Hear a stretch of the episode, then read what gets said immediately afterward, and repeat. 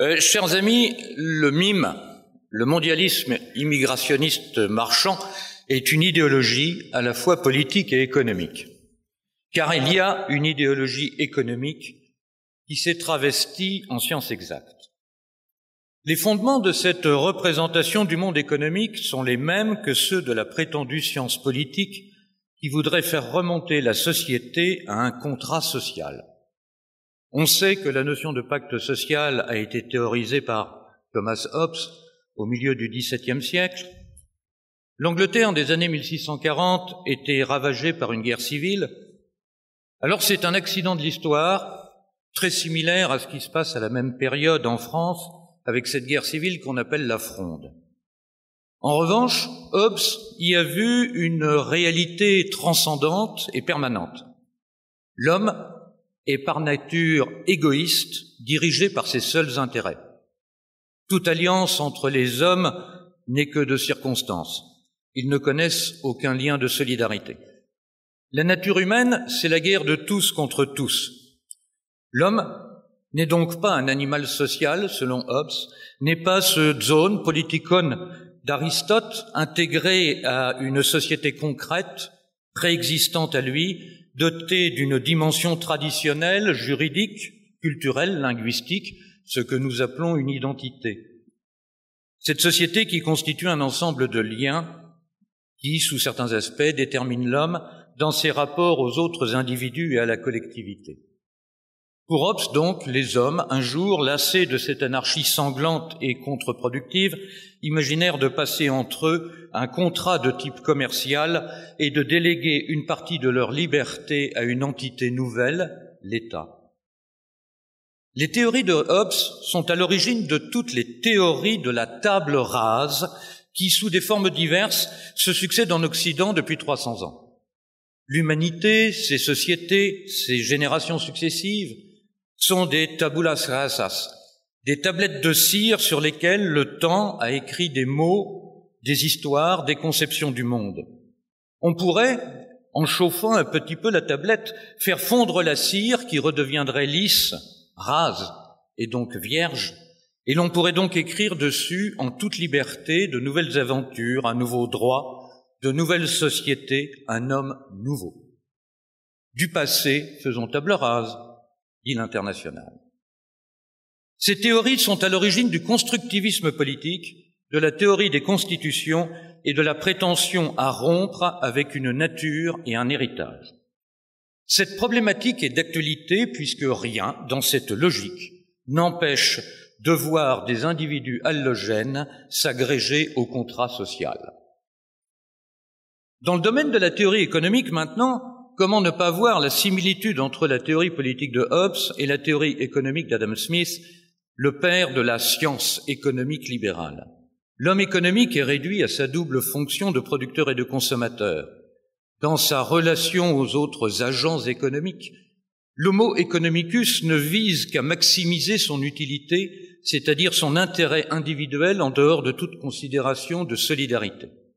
La relation économique est à la fois concurrentielle et contractuelle, que ce soit par le contrat d'achat-vente ou le contrat de travail. La concurrence pure, parfaite et non faussée est garantie par l'État et par les codes civils et de commerce. Les principes de ces deux idéologies sont communs. Les individus sont de purs atomes, des monades leibniziennes qui flottent quelque part dans le plasma inorganique de l'espace et du temps, des individus hors sol, interchangeables et équivalents, sans aucune détermination culturelle ou historique. Deux conceptions de la société s'opposent. Soit les sociétés humaines sont des êtres collectifs dont la valeur est plus que la somme des parties qui les constituent, ces sociétés sont inscrites dans un espace déterminé et dans une profondeur historique. Elles ont une culture qui peut évoluer dans le temps, mais sur la base d'un héritage. Elles acceptent la nouveauté, mais avec le regard critique de celui qui juge un arbre à ses fruits. Les activités culturelles, sociales, économiques sont régulées par des normes qui assurent le respect de la, de la solidarité. Les sociétés, comme tous les êtres vivants, assurent un objectif, se reproduire, transmettre. C'est le principe de pérennité et de tradition, la tradition n'étant qu'une transmission. Soit à l'inverse, et c'est l'autre conception, les sociétés sont des agrégats, des agrégats modulables, modelables, remodelables en fonction des situations et des intérêts du moment. Les individus maximisent leur intérêt individuel et tout peut librement être marchandisé, le temps, le travail, la procréation, et j'en passe. Rien ne s'oppose à ce que l'étranger participe librement à la concurrence locale sur le marché du travail. Si le premier capitalisme historique conservait un grand nombre de valeurs patrimoniales et familiales traditionnelles, nous sommes aujourd'hui dans la phase 3 du système, le capitalisme financiarisé régi par la loi du rendement immédiat et de l'économie hors sol. Rien ne s'oppose non plus à ce que l'étranger vienne remplacer l'autochtone défaillant et stérile pour abonder les caisses de retraite du moment que le retraité touche sa pension et du moment qu'il puisse faire sa croisière annuelle. Le temps individuel et collectif est normé par le court terme, après moi le déluge. Enfin, dans cette société, toute novation est reçue comme bienvenue dans cet hôtel de passage qu'est la société selon Jacques Attali. Tout repose donc sur la conception de l'individu. Malheureusement pour nous, la dernière chose dont nos, contemporains accepteront de faire leur deuil est le culte et le primat de l'individu, individu politique et social libre de toute détermination, individu libre de jouir sans entrave dans l'instantané du temps. L'homo festivus, qu'est bien défini Muret. Le vivre ensemble de l'homo festivus est un, un mélange paradoxal de consommation matérialiste, de jouissance fugitive et de convivialité factice où des individus font la teuf en racontant leur fun sous forme de messages adressés à des inconnus autistes par d'autres zombies autistes, tous rivés à leurs écrans.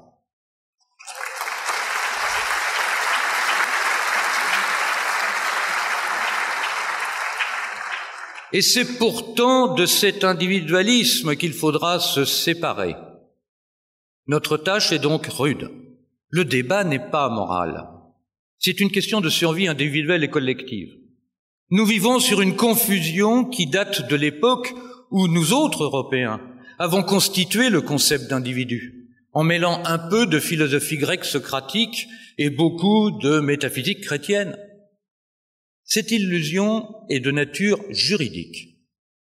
Le droit ne connaît de responsabilité qu'individuelle, alors que l'histoire connaît la responsabilité collective.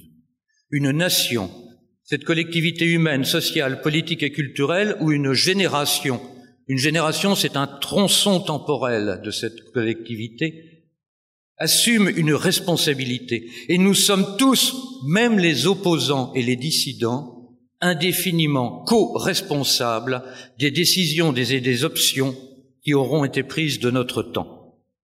La sidération qui frappe nos contemporains devant les attentats aveugles comme si des, attentats étaient aveugles d'ailleurs, cette sidération tient largement à une conception erronée de la responsabilité. Je ne leur ai rien fait. Or, les terroristes ont raison, il n'y a pas d'innocents. Nous sommes responsables d'être ce que nous sommes, d'être les héritiers de notre civilisation et des décisions prises par nos prédécesseurs. Nous sommes déterminés par nos racines à être blancs, croisés, descendants des défricheurs de la Beauce, de la Beauce et des constructeurs de Sainte-Sophie de Constantinople. Cette illusion juridique individualiste, je, moi, en tant qu'individu, je ne leur ai rien fait, ne va pas sans un certain paradoxe, puisqu'elle s'accompagne en même temps d'un ethno-masochisme, la haine de soi en tant qu'être collectif historique, dont les manifestations les plus visibles sont la repentance historique constante, la commémoration maladive des prétendus péchés de notre civilisation et les lois xénophiles dans le domaine social et politique.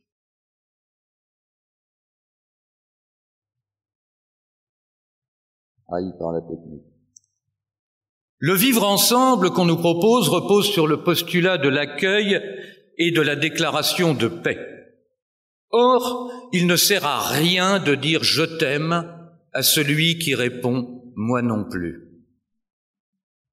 Faites l'amour par la guerre est une absurdité logique. De deux parties, une peut toute seule déclarer la guerre à l'autre, alors que pour faire l'amour, il faut être d'accord tous les deux. Ou alors, c'est un viol, et ça, c'est une autre histoire.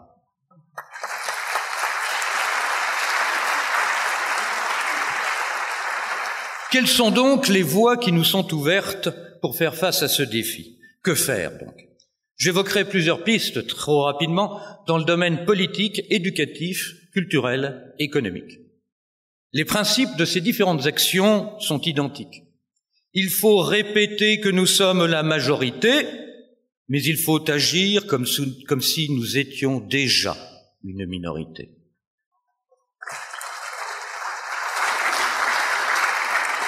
Rien n'est plus désastreux que le concept de majorité silencieuse qui a fait tant de mal à la droite, car la majorité a en permanence élu et laissé faire sans rien dire des élites qui l'ont trahi. Les minorités conscientes et actives mènent le monde. Soyons léninistes. Deux. Il faut alerter, dénoncer les contradictions du système, revendiquer et défendre la liberté d'expression.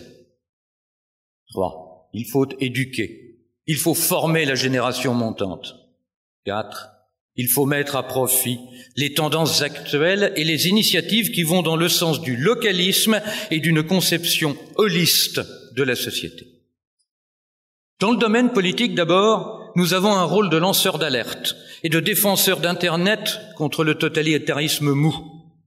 Actuellement, ce ne sont pas les sites immigrationnistes qu'on ferme, ce sont les lanceurs d'alerte qui sont persécutés par le prétendu état d'urgence. Le gouvernement français avait déjà refusé l'asile politique à Snowden, dénonciateur de l'espionnage généralisé par des intérêts étrangers. Aujourd'hui, les sites d'information sont surveillés. Petite histoire, le dimanche soir précédant les attentats de Bruxelles, Marion Maréchal Le Pen s'est fait incriminer sur BFM TV par la responsable des informations politiques du Parisien. Son crime? C'était d'avoir tweeté lors de l'arrestation de, Salah Abdeslam Je me réjouis de cette arrestation, point, mais combien en reste-t-il dans la nature? La journaliste lui a demandé si elle n'avait pas honte de tenir des propos anxiogènes. Et 36 heures après, les complices d'Abdeslam, encore dans la nature, faisaient plus de 30 morts. Eh bien non, nous n'avons pas, honte de tenir des propos anxiogènes. Et je vous propose de réfléchir à la manière d'amplifier notre voix en la matière.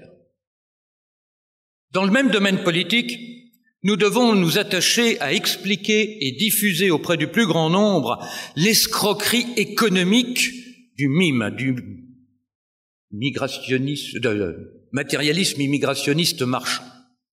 Non, les migrants n'assureront pas le financement de la retraite par des cotisations sociales. Dans un contexte historique, dans un contexte historique de vieillissement de la population européenne, il serait déjà très hasardeux d'escompter que tout se passe bien, d'escompter que la solidarité transgénérationnelle fonctionne parfaitement, sans remise en cause de cette situation d'exploitation des classes jeunes par les baby boomers qui ont refusé les contraintes de l'éducation d'une famille pour mieux profiter des plaisirs de la société de consommation.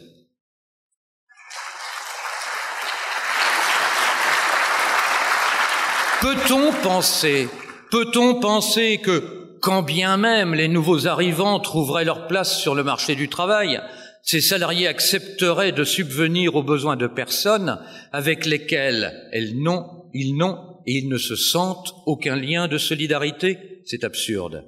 Je pense que le message est rude, rude à entendre pour nos concitoyens, mais il est nécessaire. Tant pis pour le niveau de vie des retraités. C'est leur génération qui a collectivement pris les mauvaises décisions. C'est comme la dette, il faudra payer.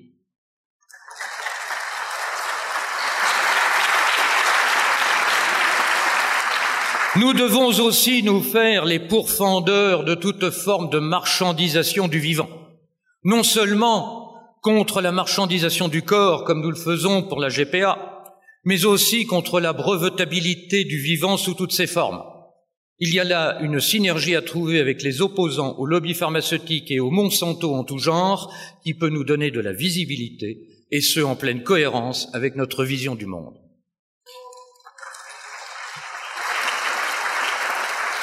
Il faut enfin dénoncer préventivement les naturalisations massives à venir. Le peuple pense mal, vote mal, les élites n'ont d'autre voie que de diluer le peuple en procédant à ces naturalisations et si possible dès le, prochain quinquennat en France. En revanche, l'action politique ne peut pas être l'alpha et l'oméga de notre action. En effet, comme l'a très bien vu Laurent Ozon, par exemple, pour réussir en politique, il faut être élu et donc s'abstenir de discours excessivement traumatisants. L'inaudible, l'inaudible, c'est ce qu'on ne veut pas entendre, et donc indicible. À ce titre, nous savons tous ici que ce sera très dur dans l'avenir, mais on ne peut incriminer un parti politique lorsqu'il affirme détenir les moyens de contrôler la situation. Je dis cela pour les impatients et les radicaux. Il convient donc d'agir aussi en dehors de la sphère politique. Un des axes prioritaires est l'éducation, afin de former des élites capables d'assumer leurs responsabilités à venir. Le système, avec l'assentiment fataliste de nos contemporains, a fait s'effondrer l'enseignement de tous les savoirs et de toutes les méthodes qui permettent de comprendre et de juger le monde. Cette faillite profite bien entendu au projet du MIME, car l'éducation nationale produit des individus hors sol, hors histoire, indifférenciés, interchangeables et donc disposés à accepter tout projet qui ferait table rase de notre identité. Le niveau général est lamentable en capacité logique d'analyse et de déduction, en histoire, géographie physique et humaine, économie politique, philosophie. Le français est lu et parlé avec un vocabulaire pauvre et approximatif proche du niveau d'une langue étrangère moyennement maîtrisée plutôt que de celui d'une langue maternelle. Je vous propose donc de réfléchir à la création d'écoles hors contrat ou au renforcement d'écoles existantes.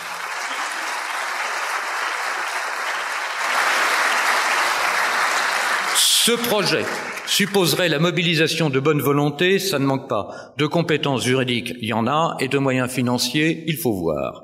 Mais cela me semble la suite logique de notre entrée en sécession.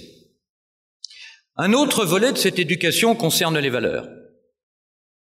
Nous pouvons transmettre les valeurs holistes et solidaires. Une des faiblesses constitutives de la société marchande a été très bien mise en lumière par François Pérou, dont je vous rappelle qu'il a été l'un des économistes français les plus brillants, collège, professeur au Collège de France, etc. Il écrit dès 1969 la chose suivante. Toute société capitaliste fonctionne régulièrement grâce à des secteurs sociaux qui ne sont ni imprégnés ni animés par l'esprit de gain et de la recherche du plus grand gain. Lorsque le haut fonctionnaire, le soldat, le magistrat, le prêtre, l'artiste, le savant sont dominés par cet esprit, la société croule et toute forme d'économie est menacée. Un esprit antérieur et étranger au capitalisme soutient, durant une durée variable, les cadres dans lesquels l'économie fonctionne. Mais celle-ci, par son expansion et sa réussite même, dans la mesure où elle y développe le goût du confort et du bien-être matériel, entame les institutions traditionnelles et les structures mentales sans lesquelles il n'est aucun ordre social. Le capitalisme, dit Pérou, use et corrompt. Il est un énorme consommateur de sève dont il ne commande pas la montée. Ce texte magnifique doit nous rappeler que lorsque le mime et le capitalisme de troisième type échoueront dans leurs projets comme le parasite meurt de l'épuisement de son hôte, nous aurons besoin plus que jamais de ces élites animées de valeurs de service, de ces valeurs libérales au sens grec du terme. C'est le rôle que nous devons assigner à nos activités communautaires et de scoutisme qui seront une source de sève dans les périodes troublées à venir. Passons maintenant à la manière dont nous pouvons nous appuyer sur des tendances existantes dans la société actuelle. J'entends par là les mouvements qui se revendiquent de la notion de responsabilité et surtout de responsabilité collective. La responsabilité sociale et environnementale, la consommation responsable, la sobriété étaient à l'origine des concepts plutôt universalistes. Mais la réalité des faits et l'influence de certaines personnalités comme Michéa ont amené les promoteurs de ces théories et de ces pratiques à comprendre enfin que le commerce équitable, ce n'est pas seulement pour les petits producteurs de café du Costa Rica, cher à Max Havelaar. C'est aussi pour nos frères agriculteurs et éleveurs gaulois qui se crèvent au travail, exploités par le système et la mondialisation, à 30 kilomètres du centre-ville de Paris. Commerce équitable de proximité, circuit court, voilà qui nous convient parfaitement et où nous avons un rôle concret à jouer. Dans le domaine économique, enfin, nous devons entreprendre et aider nos entrepreneurs avec un esprit de communauté minoritaire. Financement, relations comme fournisseur ou client, qu'importe. Et pour ce qui concerne l'entreprise, nous devrons systématiquement nous constituer en forme juridique de société de personnes, SCOP, SARL, et non pas en société de capitaux. Cela permet en effet de coopter les personnes et de surcroît. Comme les associés ne relèvent pas du contrat salarial, cela nous permettra de contourner plus efficacement les contraintes xénophiles du droit du travail qui ne feront que se renforcer.